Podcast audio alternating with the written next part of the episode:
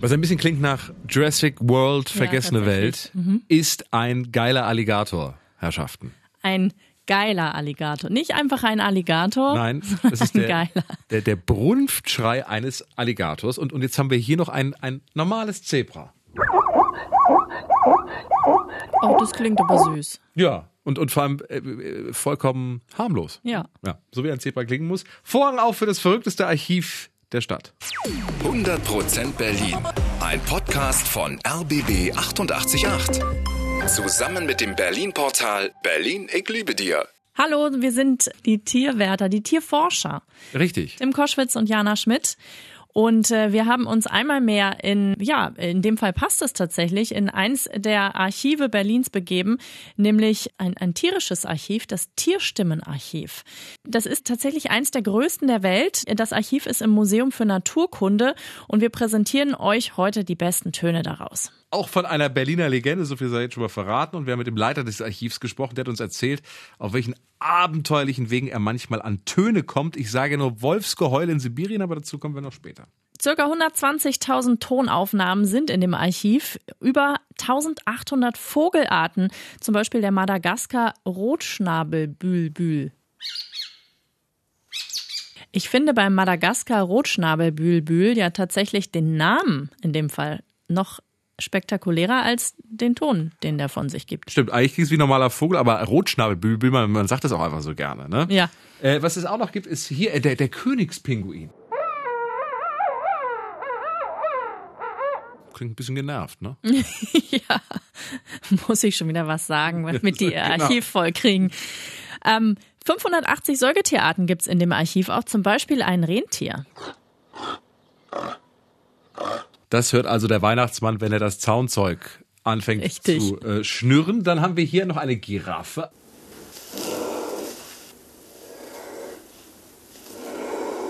Angolanische Giraffe, so Ja. klingen sie. Man kann sich äh, in dem Archiv tatsächlich auch anhören, wie ein Känguru klingt, wenn es gerade kaut. Auch das klingt so, dass man einfach zurufen möchte, liebes Känguru, lass dir doch bitte Zeit. Ne? Nicht zu hektisch Klingt so essen. nach so einem schnellen, Ja. ja, nach so einem schnellen Kauen. Genuss ist das nicht und es klingt auf jeden Fall so, als wären auch die, die Zähne relativ spitz und hart und gut beim Zermalmen. Hier haben wir noch einen Maulwurf beim Eingraben.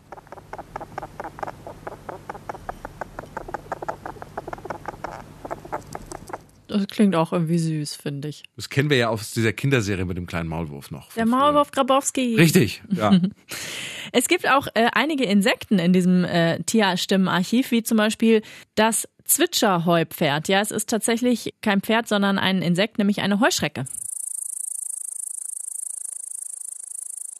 Ich finde ja so, so insektische Geräusche immer so, Mhm. das stellt einem sofort einem die, die Nackenhaare auf. Ohne jetzt gegen die, das arme Zwitscherheuer-Pferd irgendwas sagen zu wollen. Ja, gegründet hat das Archiv übrigens der Professor Günther Tembrock im Jahr 1951. Wie er damals angefangen hat, hat uns sein Nachfolger Karl-Heinz Frommold erzählt. hat äh, sehr viele Aufnahmen in den Berliner Zoos gemacht, in anderen Zoos, dann auch äh, sehr viele Aufnahmen im Freiland. So, und jetzt eine Perle des Archivs, nämlich die Stimme von Knut, unserem Eisbär Knut. Er ist ja leider nicht mehr unter uns, aber seine Stimme, die können wir uns auch noch in dem Archiv anhören. So klang der ganz junge Knut. Ja, aber wie bringt man einen, einen Eisbär, einen Superstar-Eisbär zum Sprechen? Das hat uns Archivleiter Frommold so erklärt, so hat sein Vorgänger das damals geschafft. Ja, Knut äh, war ja noch ein junger Eisbär und die jungen Tiere sind einfach stimmfreudiger.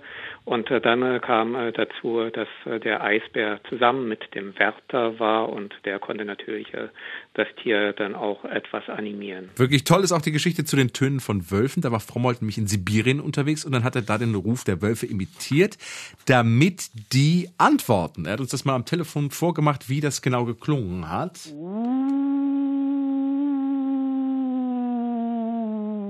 Sensationell. Ja. Das, und es, es klang offensichtlich so täuschend echt, dass die Wölfe dann tatsächlich auch geantwortet haben. Und zwar so.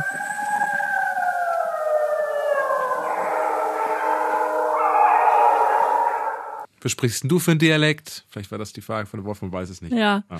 Dieses Imitieren von Tierstimmen ist dann aber doch eher die Ausnahme, wenn Stimmen aufgenommen werden. Also es funktioniert nicht bei allen Tieren. Wozu braucht man aber jetzt so ein Archiv? Zum Beispiel beim Straßenbau. Wenn eine neue Straße gebaut werden soll und man nicht weiß, welche Tiere in der Gegend wohnen, nimmt man die auf und vergleicht sie mit den Aufnahmen aus dem Archiv. Ja, Wahnsinn. Das Tierstimmenarchiv im Naturkundemuseum ist vermutlich das ungewöhnlichste Archiv in unserer Stadt. Und ihr könnt euch das, wenn ihr wollt, alles anhören. Und zwar auf tierstimmenarchiv.de. Und wir grüßen nochmal mit dem Madagaskar Rotschnabel Bülbül. 100% Berlin. Ein Podcast von RBB 888. Zusammen mit dem Berlin-Portal Berlin, ich liebe dir.